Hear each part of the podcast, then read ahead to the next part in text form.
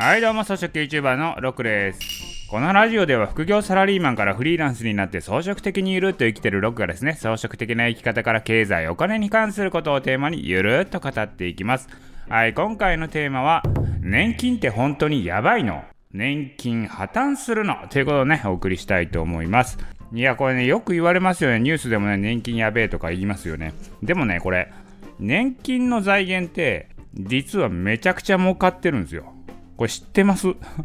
これね、年金問題ってニュースになるときって大体やばいっていう時なんですよね。でもね、めっちゃ儲かってるっていうニュースあんまりやらないんですよね。これ何かというと、年金の原資となる年金積立金っていうのがあるんですけども、一般的に GPIF って言われるんですけれども、よくニュースで見ると思うんですけど、株価が暴落して年金がマイナス何兆円にとか言ったりしますよね。メディアではね、こういうね、年金がね、暴落した時とか、資産がマイナスになった時とかね、そういう時だけ取り上げるんですよ。まあ、なので今回はですね、年金の財源っていうのを正しく理解しましょうと、まあ、そういうコーナーですね。はい、ということでね、早速中身入っていきたいと思います。それでは行きましょう。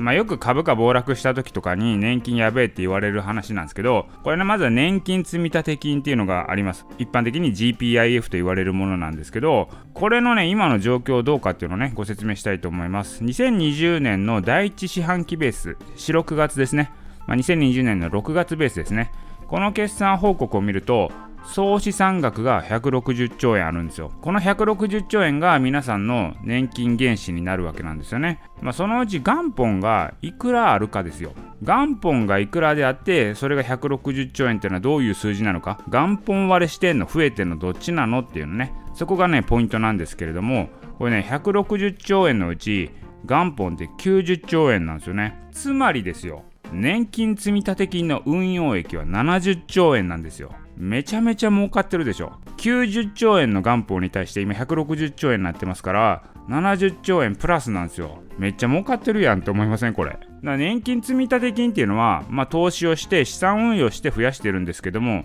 これ何もせんかったら今90兆円なんですよ。なんですけど、それが160兆円まで増えてるわけですよ。1.7倍なんですよ。で、仮にですよ、まあ、年金原資をこう取り崩していって、あと100年で底が尽きるというところだったら、170年まで伸びたってことなんですよね。これすごいじゃないですか。いやこんなニュース一回も聞いたことないでしょ。でもう一つのポイントはこの積立金は年間どれくらい取り崩されてるのかなっていうのは気になりますよね。要はあと何年持つのかなっていうのを計算したくなるじゃないですか。でそのね2019年の年金の収支決算を見てみると積立金を取り崩した金額ってね出てるんですけどこれどれくらいだと思います？想像してみてください本当に。これもねなかなか知らない人が多いんですよ。でまあこういう聞き方をするっていうことは大体わかるかもしれないんですけど2019年にその年金積立金を取り崩した額いくらかというと0円なんですよ。1円も出してない。むしろ余剰金が出たので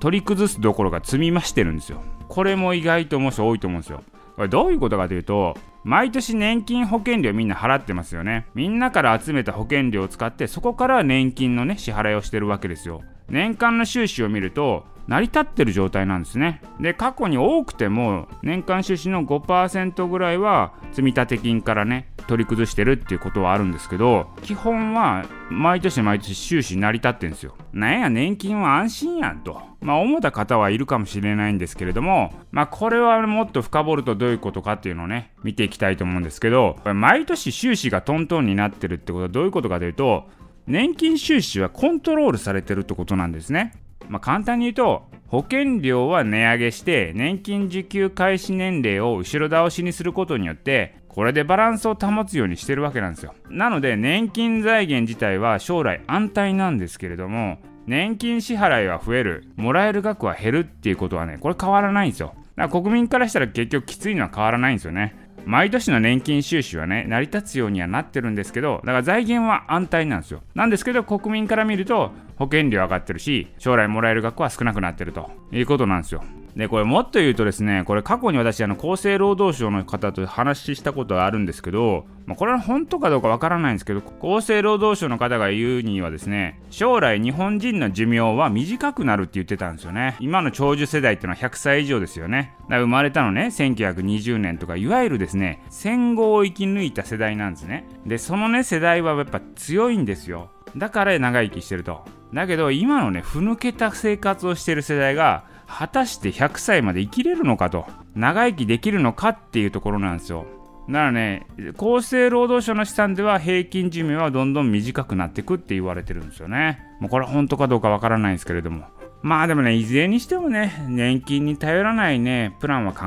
えた方がいいと思いますね。まあこれから保険料は上がっていくのは仕方がないですけども実際受給できるのがね少なくなってくる。寿命が短くなったらねほんともらえる期間短いですからね。まあ、短いんだったら別にそこは老後の不安もないじゃないかって話はあるかもしれないですけど、まあ、いずれにしても年金、年金をベースに考えるというよりかは、自分で資産形成頑張ってそこに頼ってね、まあ、年金がなくても生きていけるようにしておきたいですね。はい、ということで今回は年金って本当にやばいの年金破綻するのっていうところをね、お送りいたしましたけど、まあこちらどちらかというとメディアは過剰っていうところですね。まあ、年金財源に関しては少なくとも我々がね、生きている間はですね、財源は問題ないと。ただもらえる額は減っていくだろうねっていう感じですね。はいということで今回の音声は以上です。